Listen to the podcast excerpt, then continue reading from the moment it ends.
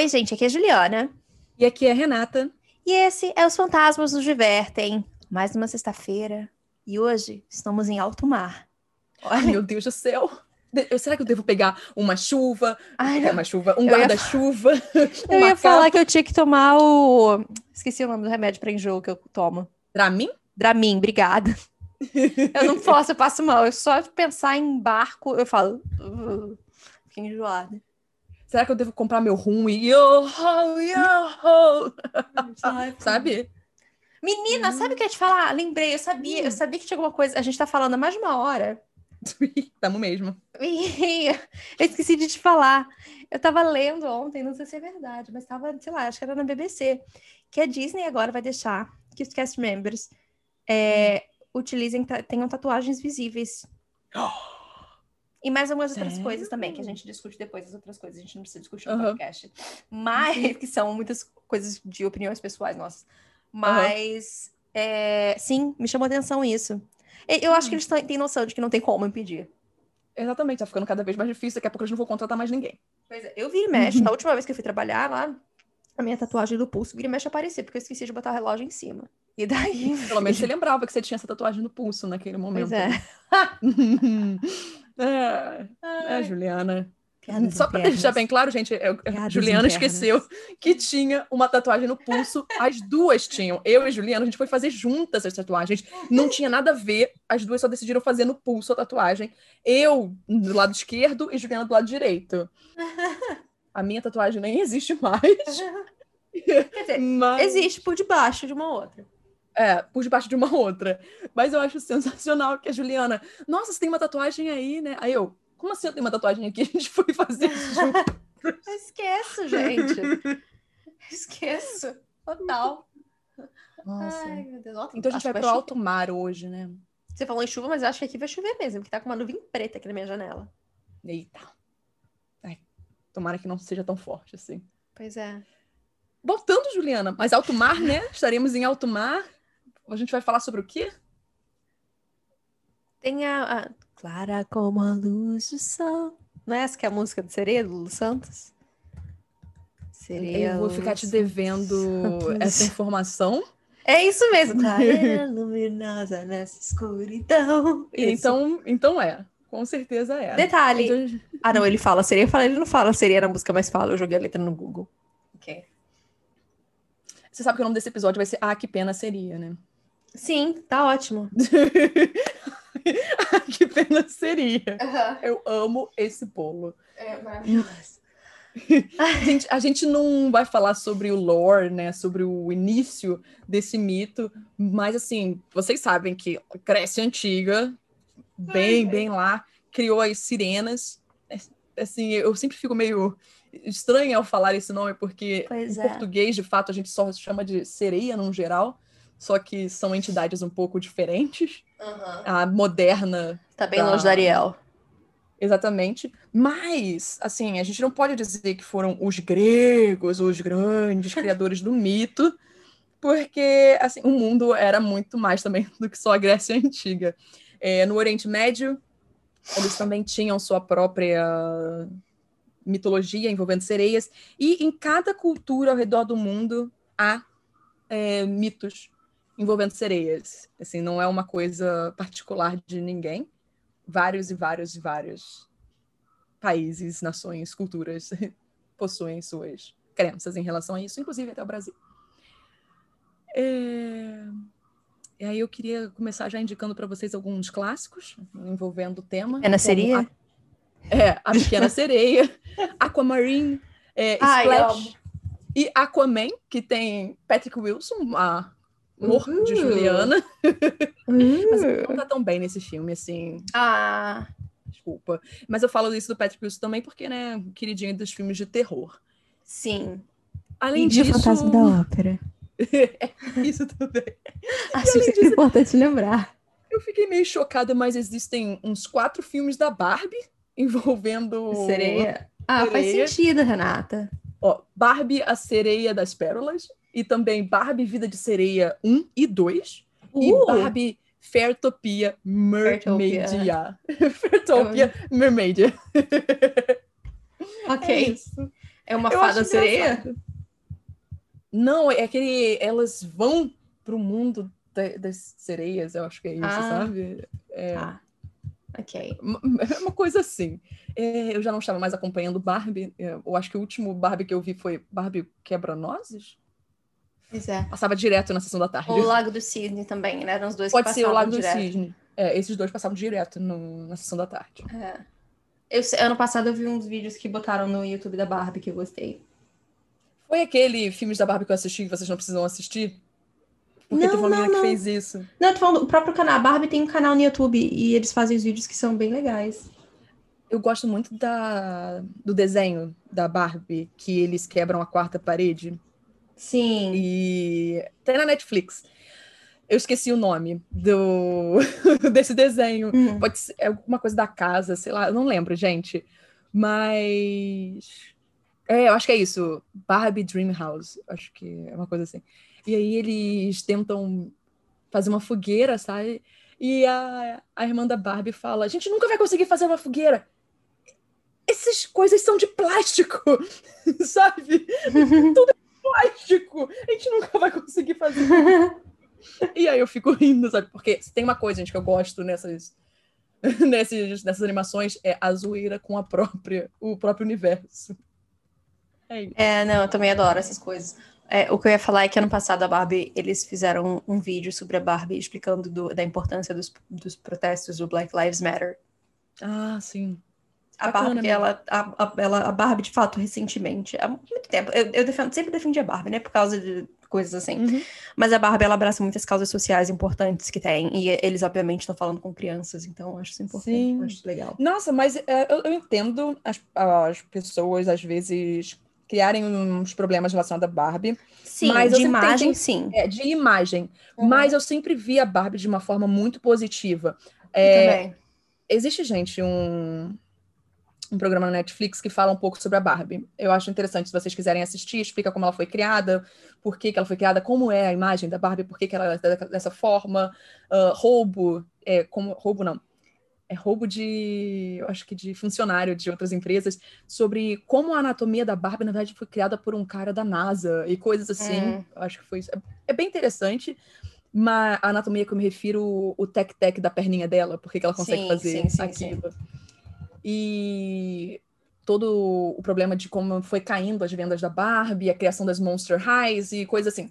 Tipo assim, eles vão comentando sobre a indústria, eu acho bem, bem interessante.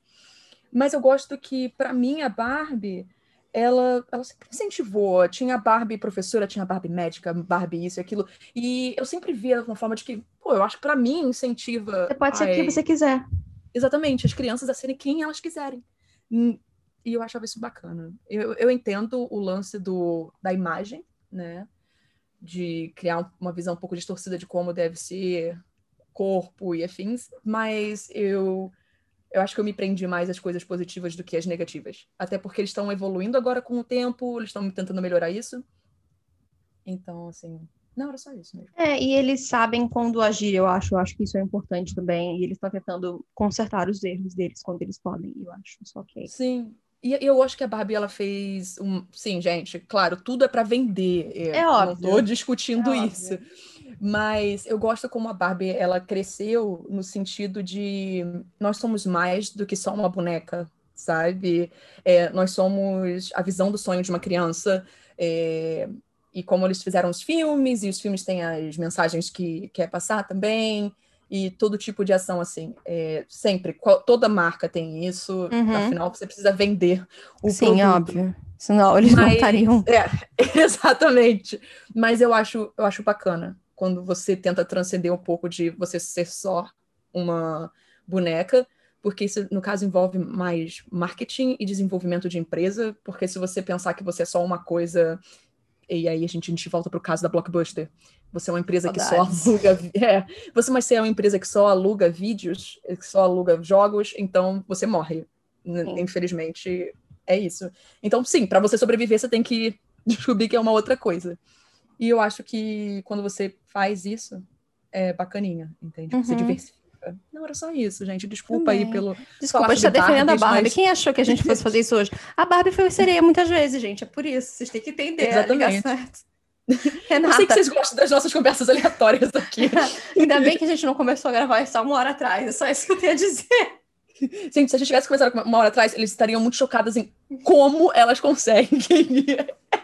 e de um ponto ao outro. A gente fez unboxing por áudio, a gente já viu site de maquiagem junto, a gente já viu site de cosméticos junto, a gente já fez tanta coisa. Oh, meu Deus do céu! Muito bom. Então, nesse ritmo, vamos tirar nossas caldinhas para o lado de fora uh! e vamos conhecer as histórias que vamos contar. Eu ainda estou em dúvida se eu vou contar uma ou outra, hum. então vou começar só com a história da Horror Queen 1212, que é Sereias Estão Entre Nós. Uh. Hum. A doce pequena Evelyn olhou no espelho para seu reflexo de sete anos de idade cabelo castanho, sardas e um dente faltando. Ela era adorável. Em seus braços estava um livro esfarrapado com capa de couro, com as páginas que mal prendiam no lugar. Era seu livro favorito. Era de Maria. Para todos os outros, Maria era apenas uma velha eremita, maluca e uma acumuladora. Para Evelyn, ela tinha sido sua amiga mais próxima desde que a garota se mudou para casa duas portas depois da dela. Evelyn gostou de Maria, Maria acreditava em todos os tipos de criaturas míticas e terras mágicas que a maioria dos adultos acharia bobas. Ela contava a Evelyn sobre os duendes que habitavam as florestas da Irlanda e o grande e o grande megalodon que secretamente ainda reinava sobre os oceanos. Ela falava de bruxas, lobisomens e vampiros. Mas de todas as criaturas sobre as quais ela falou, a sereia era a que mais interessava a Evelyn. Você sabia que as sereias não vivem apenas na água? Ela dizia. As sereias podem mudar de forma e seu canto pode enganar os sentidos. Elas poderiam fazer você pensar que você é um pássaro se elas quisessem. Ela exclamava com os braços erguidos em direção ao teto. Suas teorias sobre sereias eram incríveis. As sereias costumavam morar nas rochas irregulares do oceano porque os veleiros eram necessários e eles carregavam muitos homens deliciosos a bordo. Era simplesmente um lugar bom para estar se você quisesse garantir uma refeição satisfatória. Mas as sereias, contaria Maria, começaram a andar em terra quando os navios deixaram de ser o principal meio de transporte para os humanos. Elas tinham sede de forças de vida humana e tomariam qualquer forma em qualquer lugar para fazer suas refeições. Maria também afirmou que eles não apenas consumiam as forças vitais dos homens. Qualquer força de vida humana serviria. Embora a maioria não comesse crianças, a razão era desconhecida. Acontecia de vez em quando, mas era algo raro. As histórias de Maria não assustavam Evelyn. Ela não era uma menininha normal de sete anos. Ela gostava de ouvir o folclore e as teorias de Maria. Como um presente, Maria montou um grande livro de couro sobre sereias com décadas de pesquisa. Ó, oh, Evelyn gostava de Maria, mas todas as coisas boas tinham que acabar. Maria morreu com a idade de 87 anos. E agora tudo que Evelyn tinha dela era o livro bagunçado e suas memórias. Se lembre, criança, Maria dizia. Se você confiar em seus instintos e ficar alerta, é menos provável que seja enganada. Evelyn repetiu essas palavras em sua cabeça enquanto olhava seriamente para seu reflexo. Veja bem, Evelyn sabia em seu coração que estava enfrentando um perigo. Evelyn sabia que sua nova professora era uma sereia. Ela tinha certeza disso. A mulher era estranhamente bonita, com longos cabelos ruivos e olhos cinzentos. Todos sentiram uma confiança imediata pela mulher. Todos, menos Evelyn. Senhorita Flynn era o nome dela. Para a maioria, ela trouxe uma sensação de segurança e calor, uma perfeição não ameaçadora. Ninguém a questionava, nem mesmo os adultos. Mas Evelyn tinha visto suas verdadeiras intenções. Evelyn a viu assumir o controle das mentes de seus alunos. Um dia, Evelyn e seus colegas foram para a escola sabendo que tinham um teste de matemática. A senhorita Flynn foi até o quadro branco e continuou a ensinar como de costume. Um menino atarracado chamado Scott ergueu a mão humildemente. Sim, Scott, ela disse, uma voz quase terapêutica. Não íamos fazer um teste hoje? As outras crianças olharam indignadas, todas esperando que a senhorita Flynn tivesse esquecido o teste.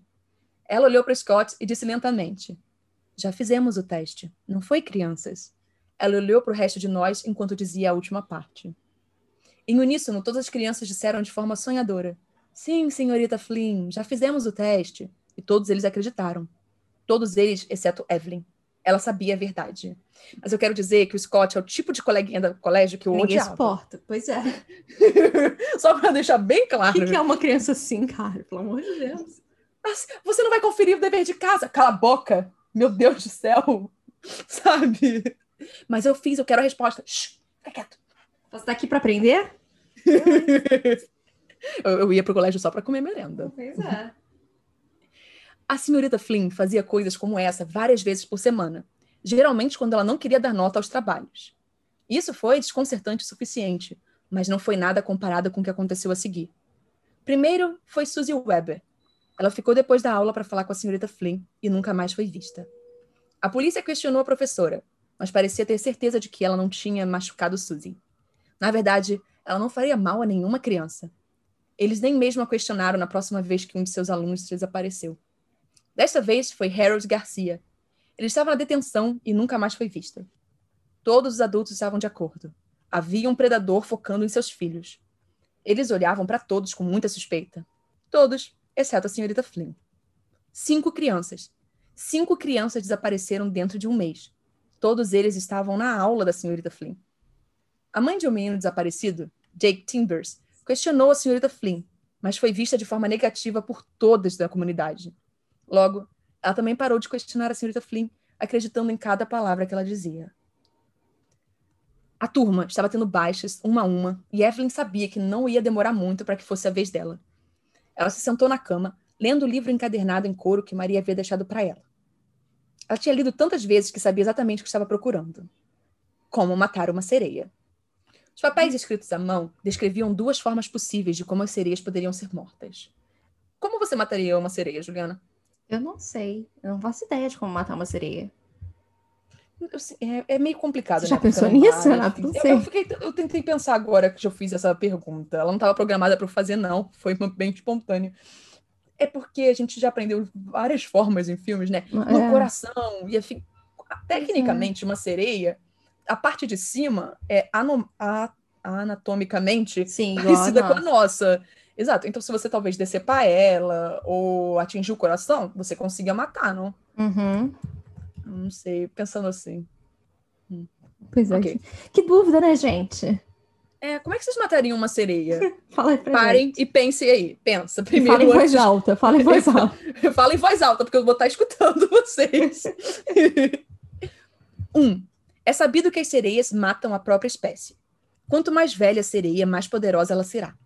As sereias mais antigas podem facilmente dominar e absorver a força vital de uma sereia mais jovem. Se ela desejar, uma sereia mais velha pode matar uma sereia mais jovem, sim. 2. O feitiço final. O humano deve enfrentar a sereia e recitar: Demônio maligno, com sua canção, retorne para o inferno onde você pertence. Para a condenação você deve ir e nunca mais voltar do vale abaixo. As palavras devem ser recitadas três vezes. A pessoa que falar deve ser pura de coração ou o feitiço não funcionará. Ainda bem que Evelyn é uma criança de 7 anos, imagino que seja pura de coração. Pois é. Então, aqui estava Evelyn olhando para o espelho. O ônibus escolar chegaria a qualquer minuto e hoje seria o dia em que ela acabaria com a praga de terror da senhorita Flynn. Ela ouviu o ônibus parar. Era agora ou nunca. Quando ela chegou à sala de aula, a senhorita Flynn queria saber qual era o livro estranho que Evelyn havia trazido para a aula. Evelyn não respondeu. A senhorita Flynn andou até ela e puxou o livro dos braços minúsculos de Evelyn. Ela o abriu e folheou as páginas. Seus olhos escureceram quando ela fechou o livro abruptamente.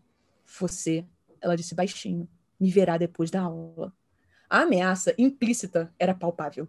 Evelyn sentou e observou o relógio enquanto o tempo parecia se arrastar. Ela não almoçou e não brincou no recreio. Ela apenas esperou. Quando o sinal de fim da aula tocou, Evelyn sabia que era chegada a hora. Um por um, seus colegas deixaram a sala de aula e ela foi deixada sozinha com a senhorita Flynn. A senhorita Flynn trancou a porta e sentou em sua mesa. Sabe, no começo eu considerei negar tudo para você, mas isso seria apenas bobagem. Eu não devo nada para minha comida. Evelyn continuou quieta. Este livro é bem impressionante, mas temo que tenha algumas ideias seriamente erradas. Por exemplo, o feitiço que você sem dúvida vai tentar usar para me matar só funciona quando falado em aramaico, uma língua que era usada muito antes mesmo da minha época, ela disse com um sorriso malicioso. Quantos anos você tem? Evelyn perguntou baixinho, em pé na frente de sua mesa. Ah, minha querida, eu não consigo dizer com certeza, mas meu melhor palpite seria em torno de 800 anos. Ela disse com um tom sedutor arrastado em sua voz. Evelyn olhou para ela por alguns momentos antes de dizer baixinho: Sua criança presunçosa. A senhorita Flynn fez uma pausa, parecendo confusa pela primeira vez na conversa. Você não poderia ter se mostrado mais óbvia sobre sua verdadeira forma. Então o que você faz? Você come cinco crianças. Você não sabe por que não comemos crianças? Evelyn disse entre dentes. A senhorita Flynn se levantou, empalidecendo com as palavras. É porque, Evelyn continuou, os instintos de uma mãe humana podem às vezes dominar o canto da sereia. Você tem sorte de eu ter encontrado a mãe do Timbers antes que ela fizesse um alarde ainda maior. Cada passo arriscado que você dá põe em risco o sigilo pelo qual nós, sereias, lutamos por anos. Cinco crianças em um mês? Você não poderia chamar mais atenção para si mesma se tentasse, sua vadia glutona. Evelyn caminhava lentamente em direção à agora amedrontada sereia. Eu vivi por milhares de anos e sobrevivi sabendo como escolher meus alvos e como atraí-los. Nem mesmo você esperava que uma criança pudesse ser um perigo para ti. Porém, suponho que não seja totalmente sua culpa. Meu canto é forte. Ninguém nesta cidade percebeu que moro sozinha. Ninguém questionou a falta de existência dos meus pais. Ela disse com fogo em seus olhos: Você, criança, fez mais do que apenas se colocar em perigo. Você me colocou em perigo. E isso é algo que não posso tolerar. Evelyn parou bem na frente de sua professora. Para sua informação, eu falo aramaico, mas nunca poderia executar esse feitiço. Temo que a coisa de pura de coração realmente estrague tudo. Com isso dito, Evelyn abriu a boca e deixou esticar até que seu queixo estivesse apoiado no peito. Com um som, ela expirou sugando a força vital da outra sereia lentamente até que ela caiu morta no chão. Tendo terminado, ela fechou a boca e sorriu. Uma garotinha de sete anos tão fofa. Ela acenou com a mão pequena e o corpo da senhorita Flynn se transformou em pó e depois em ar. Evelyn refletiu sobre como a sereia tinha sido deliciosa. Ela realmente gostou dela, embora não tanto quanto tinha gostado de Maria. Tadá! Uh! Pão. É isso. Plot essa, twist. essa, essa é a história de Evelyn, uh, a sereia. A sereia. Ah, que pena seria. Ai, desculpa, Renata, falar esse tempo todo. Ela é uma pequena sereia. Ela é uma pequena sereia, exato. É por isso. Sete anos. Quantas coisas ela tem na coleção dela? Ai, desculpa, calma, vou parar. Muito bom. Vamos parar. Ai. Vamos lá, então, a minha. É... Essa é a minha história. Pronto. Eu adorei. Que você gostou. Eu adorei. Eu sei que é porque, gente, a outra história que eu contei, ela também era muito boa, mas ela foi contada num vídeo do Catarse para os contribuidores. E aquela história, ah, nossa, eu gostei muito dela. E quando eu fiz, eu falei, nossa, gente, realmente nunca tinha feito nada sobre sereia, né? Aí, Exato. quando a gente escolheu o tema, eu fiquei pensando, será? Será? Mas aí eu falei, ah, tem outras tão boas também. É, isso mesmo. Vamos lá. A minha se chama O Esqueleto da Sereia e é do Darkly Gathers. Sabe que Esqueleto da Sereia não sei, parece uma música, mas tipo um axé, que poderia ser mexe, eu esqueleto Menina, no início, quando a gente começou, eu tava pensando, falei, gente, mas nenhuma banda de axé fez música com sereia. Impossível. Deve ter feito. A gente Ou vai que o Onda, Onda, Olha Onda, a gente pode tentar ver a explosão de Acapum sendo por causa de uma sereia. Hum. Ai, meu Deus, explosão, tchacabum. Ai, parou. Gente, olha só, eu era muito achezeira na minha época mesmo de roqueira, eu sempre fui muito achezeira. Tem uma coisa que eu amo na vida, de fato. Assim, eu tô desatualizada nos axés atuais, mas axé antigo é muito bom. Ai, mas eu tava tendo uma conversa com, com uma pessoa recentemente e eu tava falando isso, que eu acho que quando eu escuto um axé de hoje, eles não são como os axés dos anos 90 e dos inícios dos anos 2000, Renata. Eles são diferentes. É, é porque eu acho que a gente tinha uma memória afetiva, entendeu? Ah, mas é que eu, eu gostava mais dos trocadilhos, eles eram mais, sabe, sagazes, entendeu? Sim, isso é verdade. Bom, vamos lá. Vamos lá. Os rumores falam de esqueleto antigo e castigado pelo tempo, preso nas dobras da rocha mais distante da praia. Eu tremo enquanto puxo minha jaqueta um pouco mais apertada em volta dos meus ombros. Apague qualquer imagem tropical que a palavra praia pode ter formado em sua mente. As pedras frias e caídas em que estou essa noite formam uma praia apenas no nome. Não vou dizer exatamente onde se pode encontrar esse trecho de areia sombria salpicada de pedras, mas fica na costa oeste irlandesa, entre dois penhascos baixos e verde acinzentados. As rochas são visíveis daqui. Normalmente uma ilha pedregosa no alto mar, marcada por uma grande rocha em forma de faca projetada em um ângulo em direção ao céu. Mas essa noite, a rocha está acessível. Uma rara onda de maré baixa extrema criou um caminho sinuoso entre os maiores agrupamentos de pedras. Uma trilha que sai pela água, e é essa que eu devo seguir. Eu prendo meu cabelo e pulo nas pedras da praia com um instalo. As condições meteorológicas são boas. Neva fraca, sem chuva, há um pouco de vento e o céu está cinza nublado. Mas como eu disse, essa é a costa oeste da Irlanda. Eu não esperaria mais nada. Meu nome é Sirsha. Gosto de tirar fotos de coisas. E essa é a minha história. Que, Renata? Não, é que você falou que o nome é. é... Sirsha. E existe uma animação Ah. de. que eu acho que pode ter sereia, que é Song of the Sea, que o nome Hum. da protagonista é Sirsha. Aí eu lembrei, ah, foi só isso. Eu, eu sempre gostei desse nome, né? Porque é liberdade em irlandês. É, Uhum. E quando eu tava literalmente na costa oeste da Irlanda, a gente fez uma viagem de carro. E Hum. a gente parou, todo lugar que tinha ovelha, eu parava pra mexer nas ovelhas, porque eu não consigo. É, Uhum. aí numa delas aí segue um velhinho, que era o dono, tipo, do lugar e tal ali. E daí que é porque, tipo, os caminhos que você fazia pra visitar montanha, sabe? Não montanha, sei Uhum. você tem que você subia, você tinha que passar pelo negócio das ovelhinhas dele. E Umas daí nós- colinas. é. E daí ele parou pra conversar com a gente, sabe? Um velhinho irlandês, ele tava com um cachorro, e eu tava brincando com o cachorro, que era uma cachorrinha bonitinha. Aí eu falei, qual o nome? Aí ele falou assim, Sirsha. Aí eu falei, ai, liberdade. Ele, como é que você sabe? Ele ficou muito feliz, assim, com isso. Daí eu falei, vou botar uma foto da Sirsha, Renato, vou te mandar a foto da Sirsha. Porque, olha, é uma Sirsha na costa oeste da Irlanda. Ela é E, gente, bonitinha. É, vocês devem estar achando até um pouco estranho, mas a Saoirse mais famosa que vocês podem conhecer é a Saoirse Ronan. Ronan. Ela fez diversos filmes, tipo Pequenas Mulheres. É Pequenas Mulheres Pequenas mulherzinhas, não é isso? É, Mulherzinhas. Tem o filme da Mary Brooklyn, Queen que eu amo. Scots. Tem Brooklyn. Ela também tá no, no The Host, né? Aquele filme que é. sim, sim, sim. Exatamente. Então, é, é ela. Eu amo a Aí vocês vão Saoirse pensar, mas não é Ronan, Saoirse? Não. É, é Saoirse.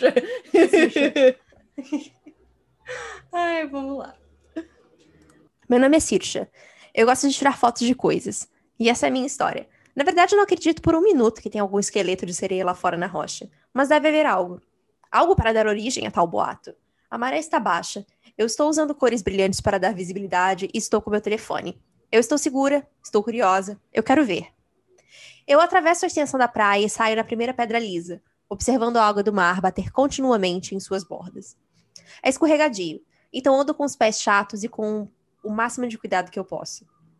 O canto de uma gaivota é carregado pelo vento, passando pelos meus ouvidos, mas mantenho meu olhar focado na rocha sob os meus pés enquanto caminho. As ondas suaves espumam brancas contra a pedra. É muito mais longe do que parece, mas na verdade já estou na metade do caminho. Não há razão para voltar agora.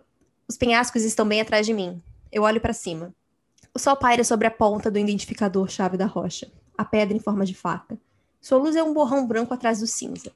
Eu aperto os olhos contra um turbilhão de vento gelado, cerrando os dentes e agarrando a câmera em volta do meu pescoço por instinto. Só mais um pouco. Eu passo de pedra em pedra, com um salto ocasional quando a pedra mergulha abaixo da superfície.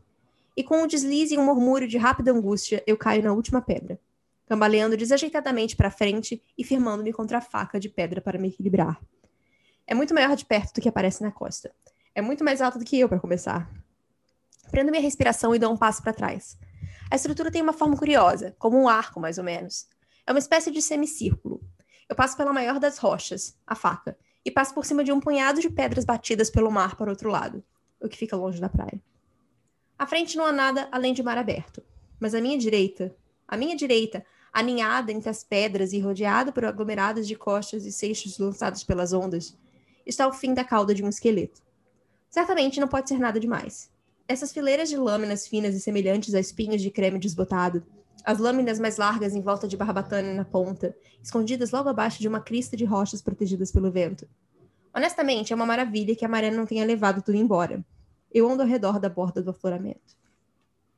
O vento sopra em meus ouvidos. Ao fazer uma curva, atrás de uma pedra polida pelo mar, o esqueleto do grande peixe termina em um torso humano. Eu fico olhando para ele sem acreditar. Eu rio antes de tudo, de- devia ser uma brincadeira. Mas a risada desaparece. A risada desaparece e eu me vejo hipnotizada por essa impossibilidade.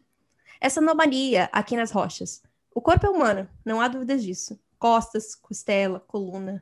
O crânio está pendurado para o lado e preso contra a pedra escorregadia. Ainda é humano, ao meu ver.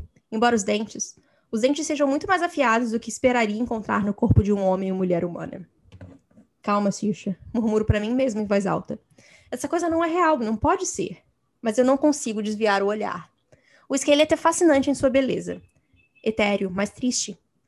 Eu removo minha câmera do pescoço e tiro algumas fotos. Estendo a mão até os ossos e, após uma breve hesitação, agarro uma das costelas. Ela se desconecta da rocha viçosa com um pequeno estalo e uma explosão de gotículas de água do mar. E imediatamente eu percebo que o meu ambiente mudou. A mudança é difícil de localizar, e eu não noto a falta de luz até me virar para o oeste para olhar o horizonte. O sol desapareceu e a borda escura do céu se turvou com o fim do mar. O mar mais agitado agora.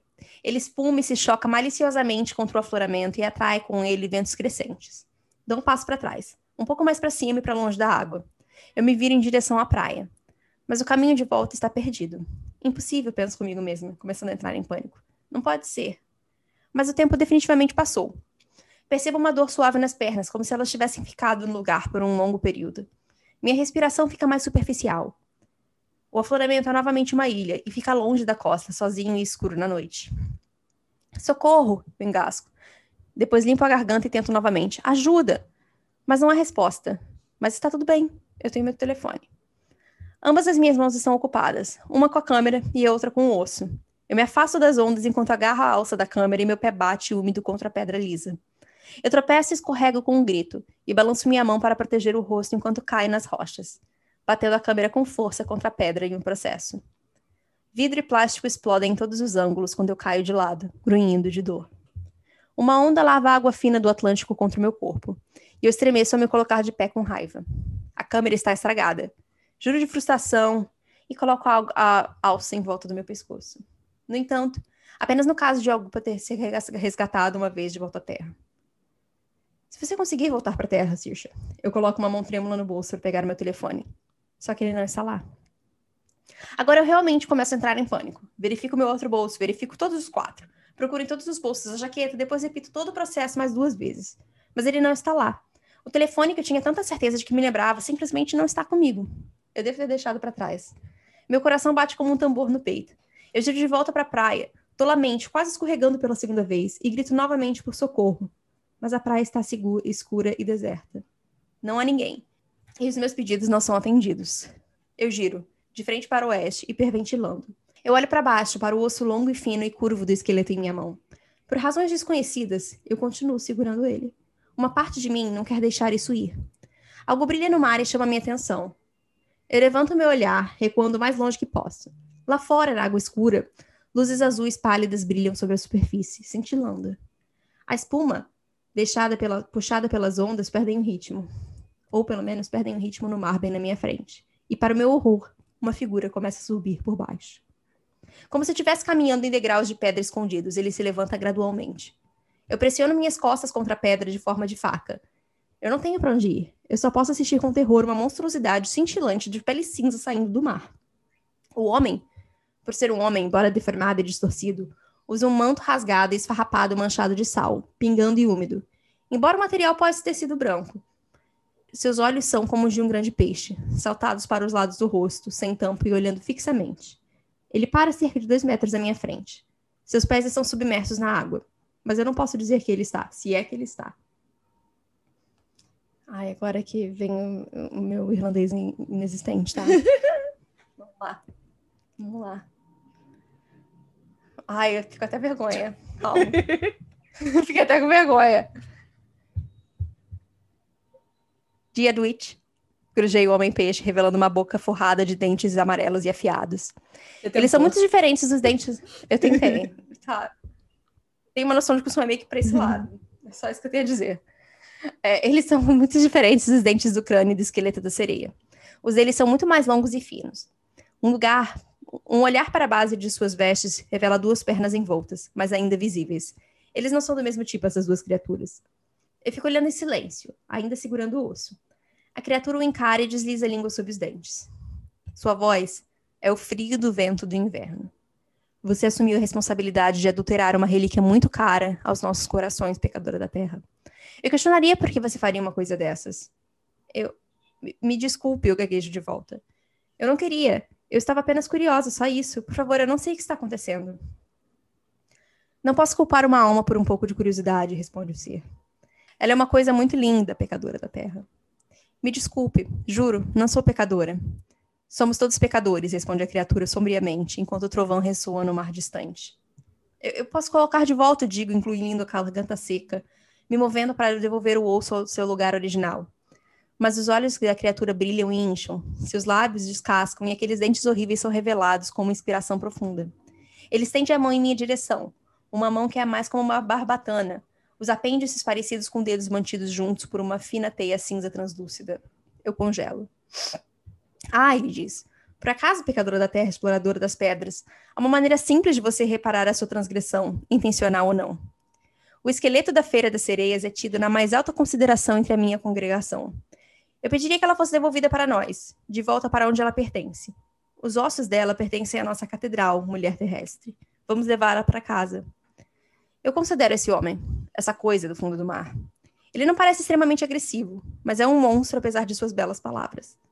Se ele se precipitasse repentinamente para frente para vir atrás de mim, eu acho que provavelmente eu entraria em colapso de medo puro. Ok, eu respondo com cautela, e a coisa homem se contorce. Seus olhos da nadadeira, seus dedos da nadadeira se apertam. Venha levá-la, ela é sua. Oh, a criatura diz. Oh, mas não. Eu não posso tocar uma relíquia tão preciosa. Por favor, coloque suavemente os ossos dela no mar aos meus pés, um por um. Você pode fazer isso? Você concorda com esses termos? Eu hesito. Eu faço isso por você e você vai me ajudar? Você vai me ajudar a voltar para casa? Ah, minha cara senhora, responde ele com um chiado úmido que pode ser muito bem ter sido a ponta de uma risada. Casa é uma coisa curiosa. O vento fica um pouco mais forte. Eu rio nervosamente em resposta, mas não há humor nisso.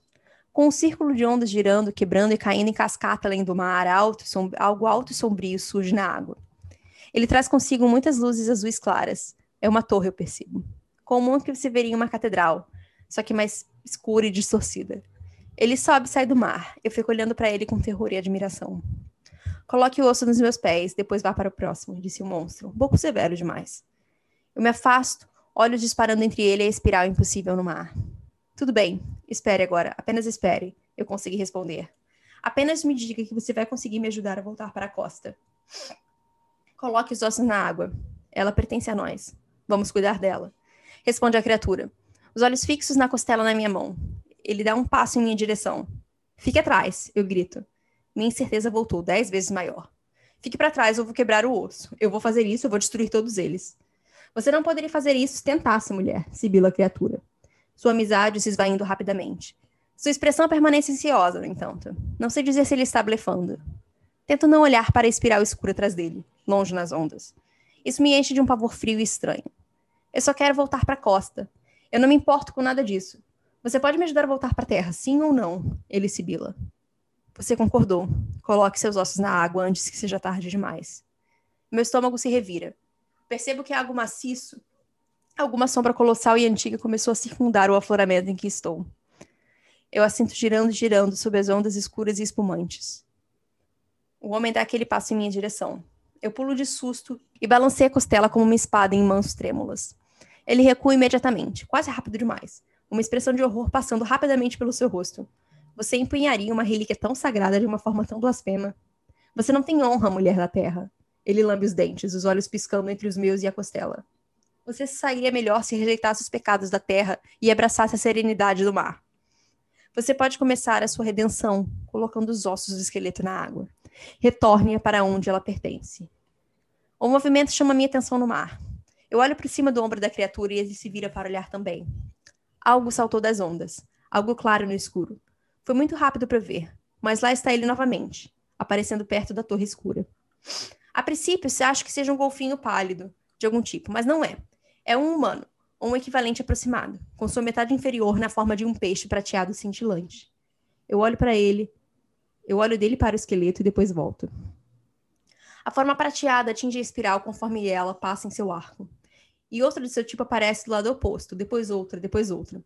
A cada ataque, aglomerados escuros de pedra negra explodem da torre. A criatura diretamente à minha frente gira de volta. Ele está em pânico agora. O desespero se infiltrou em sua voz. Ele junta as mãos diante de si, mantos encharcados e rasgados pelo mar ondulando em ventos. Eu vou te devolver a terra, se é o que você quer. Eu vou levar você de volta para a costa. Agora todos nós vamos. Só por favor, coloque o esqueleto da freira da da feira de sereia na água. Tem que ser agora, eu imploro. Mas não. Faça isso, ele grita. Por favor, coloque seus ossos na água. Deixe-nos levar para casa. Mas eu sigo meu instinto e nego à criatura seu desejo. Ele sibila e xinga. Ele pragueja em um idioma que eu não entendo, então se vira, voltando rapidamente para baixo das águas agitadas em degraus invisíveis. Uma onda sobe sobre sua cabeça e bate nas rochas aos meus pés. E ele se foi. Eu cuidadosamente coloco o osso retirado no lugar original e ele fica lá. Eu olho de volta para o mar e vejo o assalto à torre enquanto meu cabelo é chicoteado sobre o meu rosto. A torre começa a descer lentamente, e eu a vejo desaparecer de vista enquanto a garoa começa a cair do céu. Garoa que rapidamente se transforma em uma torrente de chuva congelante. Uma forma enorme que circundava o afloramento se foi. Eu posso sentir. Ele me deixou em paz por enquanto, mas foi substituído por outros. Corpos pálidos na água, com caudas prateadas e brilhantes. Eles se movem muito rápido e nadam muito fundo para que eu tenha boa visão mas são criaturas que atacaram a torre. Ao contrário do monstro vestido com olhos esbugalhados e nadadeiras semelhantes a peixes, essas entidades permanecem na água. Elas me cercam lentamente, mas estão assistindo. Elas estão me observando com atenção. Eu posso sentir isso. Eu me agacho, me agacho contra a, contra a rocha, com os braços em volta dos joelhos e olho para o mar. Eu permito que a noite passe enquanto a chuva goteja pelo meu rosto, entrando e saindo da consciência. Hora após hora, eu espero. A tentação de estudar o esqueleto da sereia mais uma vez, de tirar dele outro osso, talvez é mais forte. Eu permito que ele me banhe, mas eu não me deixo tomar conta. É tão certo quando o sol deve nascer pela manhã. O mar, para o meu alívio, exausta, começa a se acomodar. A luz retorna ao meu mundo e eu percebo que as criaturas que circundavam o afloramento não estão mais circulando. A maré volta a um nível que me permite caminhar todo o caminho de volta à costa. Uma raridade, mas que eu não questiono e que não considero garantida. Subo para as minhas pernas duras Subo para as minhas pernas duras e doloridas. Então, como um grunhido, pulo desajeitadamente de pedra em pedra, finalmente de volta à praia. Ao fazer isso, eu evito olhar para trás. Não sei o que a criatura queria com o esqueleto, na verdade. Talvez ele fosse genuíno, mas para ser verdade, eu duvido muito. Não sei que horrores se escondem sobre as ondas. Terrores que, para meu alívio, foram apenas provocados. Eu não conheço a história por trás do esqueleto, tanto, tanto quanto eu gostaria de saber. É uma história que grita para ser contada, um caso que implora ser explorado. E é por essa razão que, quando me pergunto se algum dia voltarei às pedras, descubro que não sei a resposta. É isso. Nossa Senhora! Oi, eu nem ia lá. Nem? não. Pessoa que trabalha. É, exatamente. Mas eu, eu achei engraçado o peixe prateado com. pois é. é só isso mesmo. Pensei no golfinho. Eu vou te mandar agora a foto da Sirsha. Uhum. E é isso. Que e foto é da Sirsha? Tem uma foto da Sirsha? da Circe Cachorrinho. Ah, tá. Peraí, que é bonitinha. Eu acho que todo mundo merece ver ela. Ela é uma boa menina. Aquela era uma boa menina, Renata. Isso é o que a gente fala de todos os doquinhos. Sim, gente, bichinho. Se a gente tem foto de bichinho, por que a gente não vai botar foto de bichinho, na verdade? Eu acho que isso vale a pena. Mas mais algum recado? Não sem recados. Esperamos que vocês tenham gostado do episódio. E é isso. Tá bom, então. É. Então é isso, tá gente. Bom, então, Até gente. o próximo episódio. Tchau. Tchau. Bu!